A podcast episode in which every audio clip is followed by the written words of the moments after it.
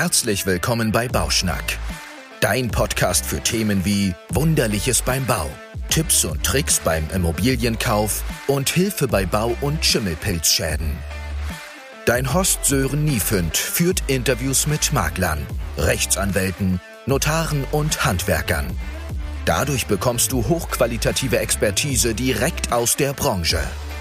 Viel Spaß! Und da sind wir auch schon mit Folge 1.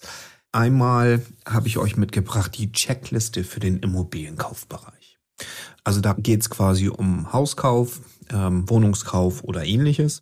Da machen wir das folgendermaßen. Ich sage euch, was quasi so wichtig ist für euch ähm, und im weiteren Verlauf, was könnt ihr denn noch an Tipps und Tricks mitnehmen. Also wir haben einmal grundsätzlich müsst ihr zu diesem ersten Besichtigungstermin, solltet ihr auf alle Fälle euer Smartphone haben. Das muss aufgeladen sein und ihr müsst den Makler einmal kurz fragen, dürft ihr Fotos machen? Fotos sind ganz, ganz wichtig. Nicht nur diese schönen Maklerfotos und ganz toll. Macht einfach Fotos so viel wie ihr könnt. Also im Grunde genommen wie so ein kleiner Chinese. Da einmal durchgehen und alles durchfotografieren. Videos sind nicht ganz so toll. Die kriegt man auch ähm, außerdem nicht so schnell verschickt, aber man kann dann quasi sich zu Hause nochmal ganz in Ruhe die Fotos einmal durchgehen und ähm, da hilft dann, wenn man so Panoramas macht, das hilft ungemein, dass ihr einmal quasi euch drumrum dreht und einfach mal die ganzen Räume so nochmal wahrnehmt, wie ihr sie an dem Tag und zu der Uhrzeit mit dem Sonneneinstrahlung oder mit dem bewölkten Himmel gesehen habt. Dann solltet ihr auf alle Fälle ein Lasermessgerät haben um quasi auch mal kurz zu messen, ist das die richtige Raumhöhe, die ihr euch vorgestellt habt? Passt die Couch, die ihr habt? Passt der Fernseher dahin? Wie ist die Küche, wie groß ist das, kann man da noch einen Stuhl hinstellen oder nicht. Es geht nicht darum, äh, nachzukontrollieren, ähm, wie die Wohnfläche ist und so weiter, sondern das kommt erst alles hinterher. Das ist ja der Ersttermin. Also beim Ersttermin müsst ihr einfach nur mal so ein Lasermessgerät mit haben. Ihr könnt natürlich da auch mit dem Zollstock durch die Gegend laufen. Das dauert aber extrem lange und die meisten Makler haben da dann oder Eigentümer haben da dann meistens nicht so viel Bock drauf, dass ihr da quasi einmal mit dem Zollstock und dann hier anlegen und nochmal verlängern und und das ist dann sehr, sehr schnell einfach mit so einem Lasermessgerät. Da könnt ihr dann einfach die jeweiligen Sachen euch einfach schnell aufschreiben oder mitschreiben. Und da kommen wir auch zum nächsten. Ihr braucht quasi ein kleines Notizbuch oder ihr nehmt euer Smartphone und tragt euch da ein paar Fragen ein, die euch quasi schon bei dem Exposé, was ihr zugeschickt bekommen habt oder was ihr online gesehen habt, einfach aufgekommen sind. Also wie ist was, wo. Hier ganz wichtig, ihr müsst den Makler oder den Eigentümer fragen, wie ist die Nahversorgung? Das heißt, wo kann man einkaufen? Wo ist die nächste Busstation? Wo kann man, in welche Richtung kann ich am schnellsten weg? Wie ist der Verkehr vormittags, nachmittags, abends? Und vor allen Dingen, ihr könnt den Eigentümer oder den Makler fragen, wie sind so die Nachbarn? Gibt's hier irgendwie äh, jemanden, der nicht so cool drauf ist? Also da könnt ihr eine Menge fragen. Gibt noch so ein paar speziellere Fragen, aber die werden erst quasi im Zweitermin gefragt. Also wenn ihr euch das zweite Mal die Immobilie anschaut, das würde ich auch auf alle Fälle immer empfehlen. Und taktisch ist es eigentlich immer ganz gut, wenn man den Ersttermin irgendwie abends hat oder nachmittags und äh, den zweiten Termin, den dann eben halt vormittags oder auf den Samstag und da dann schon anhand der Ergebnisse herausfindet, äh, die ihr beim Ersttermin habt, okay, brauchen wir einen Sachverständigen, brauchen wir keinen. Fühlt ihr euch sicher? Ich kann euch immer nur raten, nehmt einen auf alle Fälle immer mit zum zweiten Termin. Wenn ihr wollt, gibt's natürlich auch schon mal den ersten äh, zum Ersttermin. Da macht aber ein Sachverständiger noch nicht so Sinn für euch, weil ihr müsst ja auch erstmal schauen, passt die Immobilie überhaupt zu uns, zu unserem Lebensstil, zu unserer Lebensplanung. Ne? Also ihr wollt euch entweder vergrößern, verkleinern oder ähnliches. Und da ist dann eben halt wichtig, einmal vorab zu prüfen, ist das überhaupt die Immobilie für mich? Da hat dann ein Sachverständiger noch nicht ganz so viel zu sagen. Also der könnte natürlich dann gleich die ganzen Mängel sehen.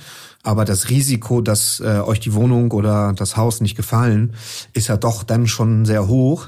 Und deshalb, ja, Sachverständige kosten auch Geld. deshalb solltet ihr auf alle Fälle noch nicht zum ersten Termin, oder das ist mein Rat, zum ersten Termin Sachverständigen mitnehmen, eher zum zweiten Termin, da macht das mehr Sinn. Und dann solltet ihr auf alle Fälle euch diese Fragen, die ihr ja schon einmal habt, einmal aufschreiben und dem Makler auch fragen oder den Eigentümer. Ne? Also nicht, äh, ja, okay, wir haben keine Zeit mehr und hallo und tschüss und so, sondern nehmt euch die Zeit. Also es geht ja um viel Geld. Deswegen nehmt euch die Zeit. Der Makler muss sich die Zeit nehmen. Der arbeitet nicht nur für die Verkäuferpartei, sondern auch für euch. Also eure Fragen müssten quasi gestellt werden. Was haben wir noch? Ihr solltet auf alle Fälle in die Immobilie, falls ihr jetzt beim zweiten Termin noch keinen Sachverständigen dabei haben wollt. Das ist auch üblich. Also ihr schaut euch die quasi jetzt nochmal das zweite Mal an. Dann wahrscheinlich noch, äh, also das machen auch einige, nehmen dann irgendwie Oma und Opa, Mutter und Vater mit, Bruder, Onkel, Tante, und ähm, zeigen die den einmal. Und da solltet ihr bei dem zweiten Termin nicht nur auf den Schnitt und auf die Ausrichtung der Terrasse und äh, all sowas achten, sondern ihr solltet auf alle Fälle darauf achten, gibt es Mängel. Also wie viele Steckdosen hat das Haus oder die, die Wohnung? Ist der Keller, gibt es irgendwie Feuchtigkeit? Ist das irgendwie, sieht das komisch aus? Ihr müsst diese Immobilie beim zweiten Mal auf alle Fälle, müsst ihr eure Sinne einschalten. Ihr müsst, die Nase muss frei sein. Ihr sollt auf alle Fälle prüfen mit euren Sinnen. Ne? Also Augen, Ohren äh, ist ganz wichtig. Also es gibt auch äh, Menschen, die sind sehr die hören sehr gut und äh, disziplinieren sich dann quasi sehr stark auf äh, Geräusche.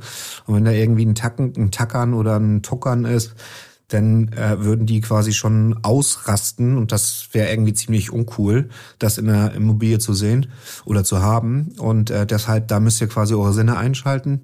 Dann solltet ihr im Keller nach der berühmten Feuchtigkeit einmal gucken. Die meisten versuchen im Keller zu trocknen und ja Waschmaschine und äh, ähnliches da reinzustellen. Da muss man immer sehen, in welchem Baujahr seid ihr. Da kommen ja noch ein paar Folgen jetzt von uns mit äh, den verschiedensten Baujahren, was worauf man da zu achten hat. Aber ähm, ja, da muss man immer ein bisschen auf, vor, vorsichtig sein mit Waschmaschine und Trockner im Keller. Die Heizungsanlage, ganz wichtig. Schaut euch die Heizungsanlage an. Und hier geht es jetzt nicht darum, äh, Installateur zu sein, sondern hier geht es darum, wie sieht die aus, wie alt ist die. Und ähm, wenn ihr immer den Vergleich zu den Autos zieht, das ist immer ganz einfach bei den Heizungsanlagen. Wenn so eine Heizungsanlage 30 Jahre alt ist, ungewartet, dann müsst ihr damit rechnen, dass ihr die austauschen müsst. Ihr müsst sowieso per Gesetz deswegen alles, was vor 1990 ist, einmal alles austauschen und dann, wenn die eben halt so in einem Mischzeitraum ist, also die Standzeit von Heizungen werden meistens immer so mit 20, 25 Jahren angegeben. Das heißt, nach 20, 25 Jahren ist die Standzeit erreicht und dann hat die quasi ihren Dienst getan und dann sollte die ausgetauscht werden.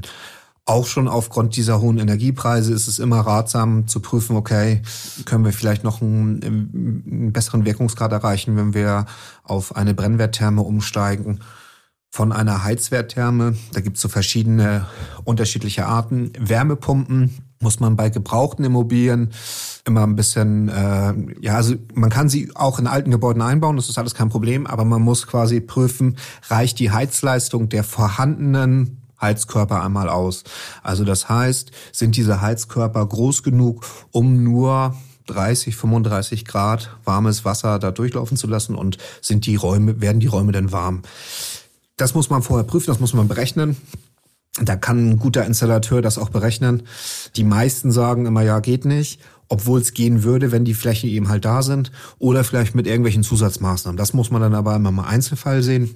Dann haben wir das Dach. Jeder hat schon mal ein Dach gesehen, weiß, wie ein neues Dach aussieht und wie ein altes Dach aussieht. Und ähm, da geht's quasi einmal, ja, se seht ihr da irgendwelche Schäden? Also gebrochene Dachpfannen, äh, ist da irgendwie ein Blech hochgebogen oder ist da so ein Anschluss zum Blei hochgebogen? Haben wir einen Marderschaden mal oben im Dachboden gehabt? Ihr müsst auch auf den Dachboden raufkriechen, wenn einer da ist. Bei Wohnungen ist das ja immer in der WEG, das ist dann Gemeinschaftseigentum. Da könnt ihr natürlich nicht wirklich viel rumkriechen. Die meisten Wohnungseigentümer oder die meisten WEGs oder Mehrfamilienhäuser sind mit Flachdächern ausgestattet. Es gibt noch ein paar mit Schrägdächern, also nee, es gibt auch welche mit Schrägdächern, aber da kann man meistens nicht drin rumkriechen. sondern die sind dann meistens irgendwie ist dann ein Trockenboden oder ähnliches, aber angucken kann man sich die meistens dann auch. Bei Flachdächern ist es immer ein bisschen schwierig, da kann man sich keinen Dachboden angucken, aber ihr sollt euch auf alle Fälle immer das Dach einmal mit angucken. Bei Mehrfamilienhäusern ist das meistens nicht möglich, weil das auch sehr gefährlich ist, in 10, 15 Meter Höhe da einfach mal aufs Dach steigen, das ist dann irgendwie auch nicht drinne. Aber man kann viel von unten schon sehen, okay, ist da, gab's da mal Dachleckagen und wie alt ist das?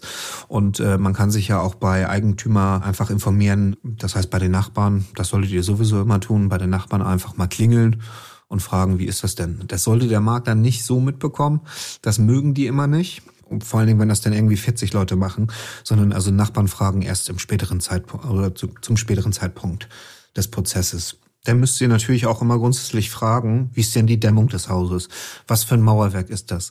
Da kann auch so eine Baubeschreibung auch aus den 60er, 70er, 80ern schon viel Ausschluss drüber geben. Was ist das für ein Gebäude? Und wie ist der Zustand? Ja, und dann kommen wir also Haustechnik hatten wir ja schon Heizungsanlage, aber jetzt kommen wir nochmal zur Wasserversorgung. Also welche Rohrleitungen sind da? Das kann man ganz gut erkennen. Kupfer, jeder kennt kupferfarbene Rohre. Die sind so quasi ja, der Standard hier oben in Norddeutschland geworden. In den 90er bis so 2000, 2005 so in der Richtung. Und dann ist das quasi in Kunststoffrohren wird das jetzt alles nur noch verlegt dann solltet ihr quasi auf diese kupferfarbenen achten. Gibt es da irgendwelche grünen Verfärbungen oder ähnliches? Wenn das eine andere Farbe hat, also Stahlrohre oder Blei oder so, ich verlange jetzt nicht von euch, dass das, äh, dass ihr das prüft. Aber wenn ihr quasi andere Farben seht, außer Kupferfarben, dann solltet ihr auf alle Fälle jemanden fragen, der quasi die einzelnen Metalle unterscheiden kann und ähm, vielleicht äh, sogar einen Kratztest machen, oder mit dem Fingernagel prüfen, ob es eben halt Blei ist. Weil Blei kann man mit dem Fingernagel einmal eindellen, eindrücken und so finden wir zum Beispiel raus, ob es Blei ist oder nicht. Oder anhand der, ja, der, der, der Lötniete, ob das quasi Blei ist oder nach Blei aussieht. Weil me meistens ist so in den 60ern auch noch die Rohrleitungen, dass die lackiert worden sind. Und diese lackierten Rohre, da kann man dann nicht so dran rumdrücken, sondern da muss man dann eher an, an, anhand der Lötniete das einmal erkennen. Ja, Strom ist so ein ganz großes Thema. Ich bin äh, Familienvater. Für mich ist es immer ganz wichtig, dass äh, so ein Haus auch immer sicher ist. Deshalb gucke ich auch immer grundsätzlich in diesen Verteilungskasten oder Verteilerkasten, im Fachjargon auch Unterverteilung genannt, um reinzugucken, okay, wie sind die Sicherungen? Wir gucken dann natürlich mit der Wärmebildkamera noch, sind irgendwelche Sicherungen defekt. Das kann man nämlich wunderbar mit einer Wärmebildkamera sehen ja, in welchem Zustand ist die und äh, was, äh, also wenn da jetzt so alte Schraubsicherungen drinne sind, dann müsst ihr quasi schon gleich damit planen, dass die ausgetauscht werden. Ne? Also es gibt ja noch diese alten schwarzen Kästen, wo alles äh, auf Holz aufgebaut ist, das ist alles unzulässig und würde ich jedem empfehlen, auch auszutauschen, weil ich sag mal zwei iPads und ein äh, Computer angeschlossen, dann ist dann auch schon sehr schnell die Leistung der Unterverteilung aufgebraucht und kann dazu führen, dass es dann eben halt Schäden gibt. Ähm, Fenster, da ist ganz wichtig, ihr müsst einfach mal, habt ihr bestimmt schon mal gesehen, die Glasleiste in einem Fenster, das ist quasi beim Fenster dieser Aluminiumstreifen und in diesem Aluminiumstreifen, das heißt in diesem kleinen Zwischenraum, ist meistens was eingedruckt. Und zwar Herstellerdatum oder Datum des, der Herstellung und Woche. Meistens. Es gibt auch manchmal, also so in den 80ern, da wurde da meistens nur das äh, Jahr eingeprägt. Gibt es da noch ganz verschiedene, viele Normen. Aber da kann man quasi sehen, wie alt sind diese Scheiben und sind vielleicht diese Scheiben noch mal getauscht worden. Ne? Also wenn der, ich, ich sage jetzt mal, die Scheibe extrem gut aussieht und äh, der Rahmen dieser Kunststoff- oder Holzrahmen, früher wurden eher Holzrahmen verwendet, eher so in Mahagoni. Und der sieht einfach nur noch Rott aus, dann könnt ihr davon ausgehen, dass das quasi einmal neu eingeglast worden ist, also Fußball durchgeflogen oder äh, ja, war einfach kaputt. Dann äh, kann man sich eigentlich quasi schon ausmalen, dass das einmal getauscht worden ist. Ihr solltet dann auch nochmal prüfen, äh, blinde Gläser. Das heißt, wenn in diesem Zwischenraum, wo früher Argongas oder verschiedene Gassorten eingesetzt wurden, um quasi eine Wärmedämmung zu bekommen, wenn da quasi dieses Gas entweicht und Luft reinkommt, dann ist das quasi, kommt da so Feuchtigkeit und dann beschlägt das so von innen und dann werden die Gläser blind. So heißt das. Und dann kann man nicht mehr so gut rausgucken. Das hat zur Folge, dass auf alle Fälle das Glas getauscht werden muss und im weiteren Verlauf eventuell sogar das gesamte Fenster. Also da müsst ihr dann auch immer so ein bisschen drauf gucken. Aber das kriegt man relativ schnell raus, wenn man sieht, okay, das ist äh, einfach äh, blind geworden. Meistens ist es, also stellen wir immer wieder fest, meistens ist es in den oberen Bereichen, wo das Fenster quasi kaputt geht. Dachflächenfenster, Badezimmerfenster, da sind meistens diese Fenster defekt. Dann müsst ihr natürlich auch einmal außenrum, also ihr müsst euch auch das Grundstück angucken. Dieses Grundstück, äh, ja, wie ist es eingezäunt? Ähm, und da kommt dann wieder eine Frage von an den Makler. Gibt es irgendwelche Nachbarschaftsvereinbarungen? Wenn die Garage da jetzt quasi so eine Doppelgarage ist, die man sich teilt mit den Nachbarn, gibt es da irgendwelche Vereinbarungen drüber? Und wenn ja, gibt es die schriftlich? Das wäre das Optimum. Und wenn nein, die gibt es nur mündlich, dann muss man auf alle Fälle vor dem Kauf bei den Nachbarn klingeln. Und da kommt ihr dann nicht drum rum. Weil ihr wollt ja wissen, was ist das für ein Typ und äh, falls ihr da jetzt irgendwie viel machen wollt oder die Garage umbauen oder ihr wollt das sogar abreißen und neu bauen, zukünftig, also ihr wohnt da erstmal irgendwie fünf bis zehn Jahre drin und dann wollt ihr es irgendwie abreißen und neu bauen, dann ist es immer wichtig zu wissen, wie sind die Nachbarn drauf oder wie alt sind die, spielt ja auch äh, keine unerhebliche Rolle, ohne dass das jetzt irgendwie nicht wertschätzen war, sondern ähm, das war ganz sachlich betrachtet. Ja, dann äh, Fassade. Was also Fassade ist im Grunde genommen, wie sieht das Mauerwerk aus? Ist das schon vielleicht WDVS, also Wärmedämmverbundsystem? Das sind meistens, also WDVS ist, äh, da wurde Dämmung von außen aufgeklebt aufs Haus. Entweder Styropor oder Purdämmung oder irgendwelche faserigen Geschichten, äh, die da quasi aufgeklebt werden oder angedübelt wurden. Und dann wurden die dann quasi einfach verputzt. Die meisten nachträglich mit WDVS verputzt oder WDVS verbauten Häuser sind verputzt. Finde ich immer, sieht nicht so cool aus, aber das ist jeder Geschmack, ist unterschiedlich. Ich bin eher so immer der Stein auf Stein Typ, aber man kann auch bei WDVS mit so, ja, Riemchen heißen die, kann man so Riemchen draufkleben und dann hat man da so eine Applikation und dann sieht das so aus wie ein Mauerwerk. Ja, früher hat man auch gesagt Klinker. Klinker kommt ähm, meistens immer daher, dass der Stein quasi, wenn man den geschlagen hat, der hat so einen Klong gemacht. Also der klingt und deswegen hieß er Klinker. Ähm, das sind so hochgebrannte Ziegel und ähm, aber nur am Rande. Ja, was haben wir noch? Ihr solltet euch auf alle Fälle Fußböden angucken. Ähm, welche Fußböden sind da? Ist der schon schief? Ist der gerade? Frag den Makler, was ist da unter den Fußböden bei Teppichbelegen? Ist das meistens so?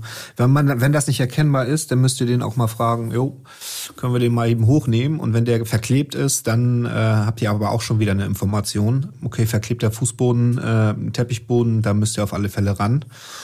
Und äh, ja, so kommt ihr dann quasi nach und nach immer mehr. Wichtig ist, dass ihr euch das, diese ganzen Themen mal aufschreibt und dann natürlich auch immer für euch äh, entscheidet, was für euch wichtig ist, ähm, kann für den anderen eben halt unwichtig sein oder was für euch unwichtig ist, kann für den anderen wichtig sein. Also wenn ihr jetzt zu mir kommt und sagt, Mensch, wir haben hier schon ganz viel rausgefunden und gucken uns das an und ich sehe da, ja, der Schnitt passt und ähm, da habt ihr überall Haken hinter gemacht, und die Farbe der Wand gefällt uns auch. Das sind so Themen, die interessieren mich äh, als Bausachverständige überhaupt nicht. Mich interessieren eigentlich eher so dann die Mängel. Ne? Also wenn ihr irgendwie was Feuchtes oder irgendwas Kaputtes gesehen habt, dann sind das so die Themen, die mich denn da meistens interessieren. Also dann kommen wir auch zur Raumaufteilung. Das ist für euch wichtig. Für mich ist das als Sachverständiger völlig unwichtig, weil ihr müsst entscheiden, ob das für euch in der Größe passt. Deswegen auch das Lasermessgerät.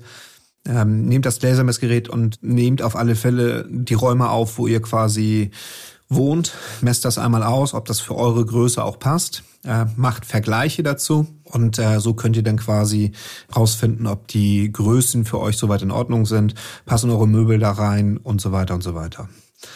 Dann kommen wir noch zum Bad. Bad ist immer ganz wichtig. Also wenn ein Bad für uns heil, sauber und ähm, in Funktion ist, dann ist das kein Schaden oder kein Mangel, auch wenn das Bad von 1965 ist. Solange das sauber ähm, und äh, funktional ist, ist das quasi kein Mangel. Aber wenn man jetzt in der Ausstattung äh, sagt, okay, das ist alles ein bisschen altbackend, dann würde ich euch immer empfehlen, okay, rechnet immer nochmal für ein Badezimmer ein Budget mit ein. Da gibt's ja Badezimmer von bis. Gute Installateure werden euch immer verraten, also müssen quasi mit euch zusammen das Budget festlegen. Wenn ihr sagt, ja, das muss so günstig wie möglich, das sind so Varianten, da kommen wir noch in späteren Folgen drauf zurück. So, äh, ihr müsst quasi denen einfach mitgeben, was ihr an Budget habt, damit der quasi richtig planen kann. Ja, Stauraum ist auch immer so ein ganz großes Thema. Ihr solltet auf alle Fälle auch Stauraum einplanen. Die meisten Neubauten werden immer ohne Keller gebaut. Es gibt noch welche, die bauen mit Keller, aber ich sag mal so neuere, da wird dann viel eben halt ohne Keller gebaut. Und das, wenn ist Keller auch immer der teuerste Abstellraum. So ein Keller kostet 80 bis 100.000 Euro und da kann man eine ganz, ganz lange Zeit für äh, sich ein Mietlager, also ein Lager einmieten. Von daher, da müsst ihr immer gucken, passt auch der, das alles so hin, wie ihr euch das denkt. Ja, wichtige Themen, wenn ihr zum Sachverständigen geht, die ihr quasi wissen will, ist das Baujahr. Und was ist das für ein Gebäude? Es gibt verschiedene Gebäudearten.